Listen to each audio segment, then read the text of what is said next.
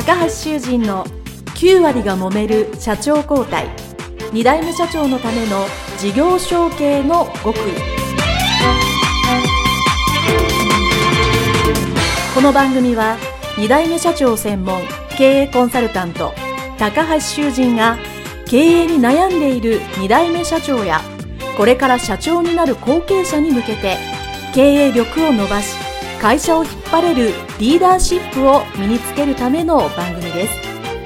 これまで数百社をコンサルティングした実績から2代目社長ならではの悩みを知りその解決のための独自理論によって2代目社長もまた従業員も幸せに仕事ができることを目指した内容です。皆さんこんにちは。事業承継コンサルタントの高橋修人です。本日は前回、前々回とお話しいただきました長沼税理士、長沼先生の会についての解説をさせていただきたいと思います。えー、まだお聞きじゃない方は、この解説を聞いてからお聞きいただきたいと思います。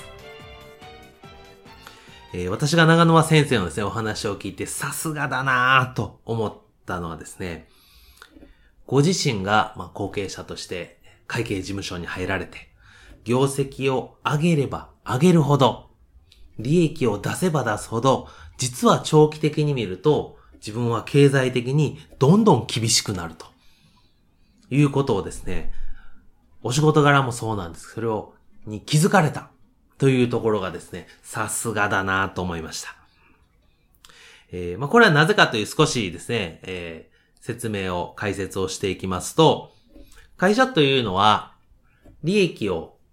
生まなければならないんですね。当たり前ですけど。売上があって、経費を引いて、えー、仕入れを引いて、まあ、様々な費用を全部引いて残った金額というのが1年間の儲けであり、その儲け分は会社の中に便宜上、数字上、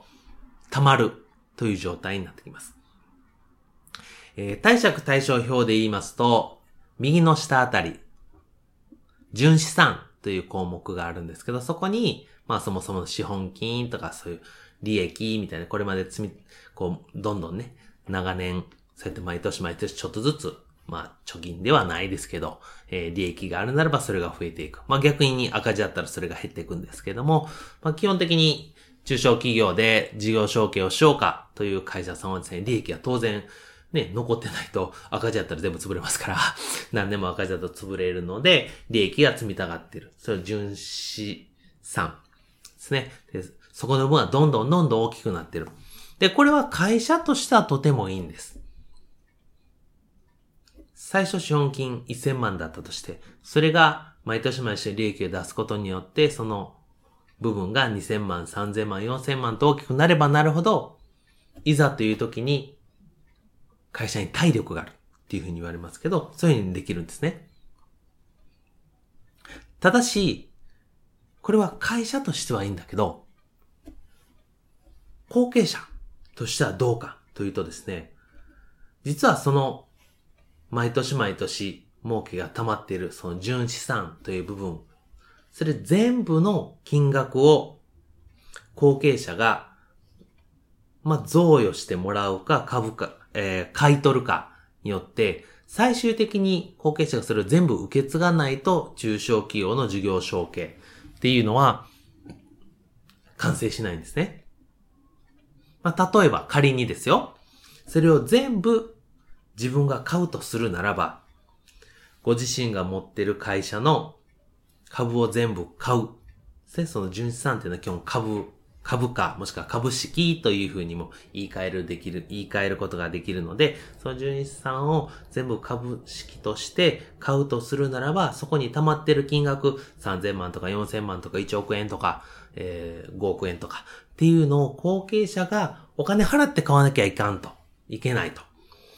いう状態だとすると、ちょっと大変だと思いませんか？しかもその増やしたのは実は自分が毎年毎年頑張って利益500万出しました、1000万出しました、数千万出しましたって出せば出すほど結局自分で払う。最後にこの会社を引き継ぐときに払うお金が大きくなる。えー、長沼先生の場合はそれはたまたまタイミングでお父様が急にお亡くなりになったので、相続っていうことでされましたけど、相続するのでも一緒です。結局自分が頑張って貯めた貯めた貯めた貯めたお金に相続税がドーンとかかるんですね。なんとなく納得できないと。いうのをですね、えー、おっしゃってるらしい。それはあの、僕も全く同じ感じですよね。自分が一生懸命会社のために頑張って、ね、あの、利益を残したのに、それが全部、え、結局税金になるか自分が払うかどっちかなみたいな。どっちにしても自分にはとって嬉しくないみたいな。まあそういう状況になるっていうのをですね。あの、でまあこれ日本の、えー、中小企業のまあ税制というか、えー、仕組みはそうなっているので、これをまあ、もし知らない方がいらっしゃれば、あの、ぜひ再確認していただきたいんですね。貸借対照表っていう表がありまして、右下あたりに純資産っていうのがあります。その金額全部が、一番いいのはそれをまあ買わない、その株式として、中小企業の自分の会社の株式として全部買うか、まあ、とはその、えー、税制上は贈与って言ってね、えー、そのよう持ってるお父様であれば、お父様から譲っていただくというのはありますけど、それも当然、たくさん贈与されると贈与税という税金がかかります。かといって、それを安く買ったらですね、安く買ったら買ったで、これまた税金がかかるということで、まあこれはどうしてもですね、お金がかかってくる問題なので、実は、事業承継するにはですね、お金がいろいろかかると。で、そのお金がいろいろかかるので、それが事前にどれだけぐらいかかるのかというのをですね、えー、知っておく。これとても大切ですね。本当にその、いざ相続しようとか事業承継しようとした時にですね、純資産の自分の会社の株価が数億円とかなってて、これどうすんねんという場合が多々ありますので、まあそれをですね、あの、ちゃんと適正に、えー、今の金額に、えー、計算し直すっていうことはできるんですけども、まあそれをまあどれだけ知ってるか、もしくはそれに対してどれだけ準備をしてるのかと。準備をすることによって、えー、それを適正に今の価格にまあ、引き下げるというか、えー、適正確認することは可能なので、それの対策っていうのも当然事業承継の中には含まれます。ですから、えー、もしこれをね、リスナーで聞かれている方で、えー、そんなこと初めて聞いた、知らんかったわという方がいらっしゃればですね、ぜひその中小企業の株式、もしくは株価というところにですね、意識を向けていただきたいと思います。まあ、それがポイントの一つ目です。そして、えポイントの二つ目はですね、えー、後半の部分で、毎日の業務は当然皆さんするんだけど、それ以外に、組織横断的に委員会という名のもう一つの組織を作って、それでそれぞれの、そんなに大きくはないけど、ちょっと小さめの業務をみんなで分担しようっていう方法ですね。これもとても良かったですね。えー企業にはですね、当然そのメインのお仕事があって、それにずっと集中せなあかんっていうのあるんですけども、えそうではないけど、ちょこ、重要だけど、でもこれって誰がするんだろうとか、専用の人数を置くほどでもないんだけど、ちょっとみんなの力を借りてやりたいな、みたいなことが、ちょくちょくあります。中沼先生の場合ででしたら、えーホームページですね。広報委員会っていうのがあって、ホームページを作りましょう。ホームページ重要ですよね。でもそれをホームページ専用の要員っていうことで一人雇ってずっと貼り付かせる。というほど、まあ、やっぱり中小企業としてはそこまではないと。でも重要だからみんなで何かしたいなって言った時に、じゃあ今年1年期間限定で当然日頃の業務をしながらも、その中の時間の1割ぐらい割いて、じゃあホームページについて4、5人で組織横断的にチームを、まあプロジェクトチーム的に作って考えようというのをですね、いくつかの業務に分けて、そして全員が関われるようにするというのはですね、いいアイディアだなと思いました。ですから、当然皆さんの会社の中に出ますね、まあこれしたいんだけど、いやー結構量が多いんだけど、えー、どうしようかな、みたいなのが、特に後継者さんがご自身で何か新しく始められたり、自分が担当してて、あ、もうこれ大変だなって言った時に、それ専属の人間としてはちょっと無理なんだけど、じゃあ組織横断的に、一時的に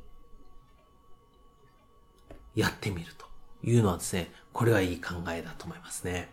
で、さらに長沼先生とかさすがだなと思ったのは、それを毎年毎年全部じゃないにしても少しずつ入れ替える。そうすることによって組織がより活性化しますし、えー、例えばそのホームページであれば人が変わればまたアイディアも変わりますので、元々の残ってる方と新しく入った方ですね、また本当に新しい、まあ、変化というかね、価値が生み出されることがあるので、とてもいいと思います。まあ、こういうようにですね、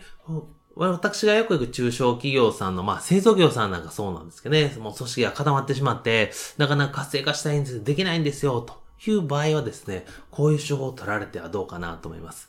で、それもおそらく、えー、やられる場合ですね、いきなりそのホームページとか、なんかそれ本当に仕事っぽぽい感じのものをするとですね、皆さん構えはると思うので、長沼先生のとこにあったように、その社員旅行をみんなで考えるとか、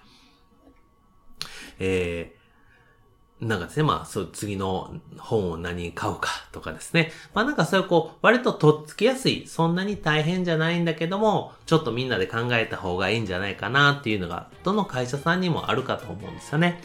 そういうところから取り掛かれるのがいいんじゃないかなと思います。で、それをまあ毎年毎年1年単位でやって次の年、次の年ということで、えー、テーマは一緒なんだけど、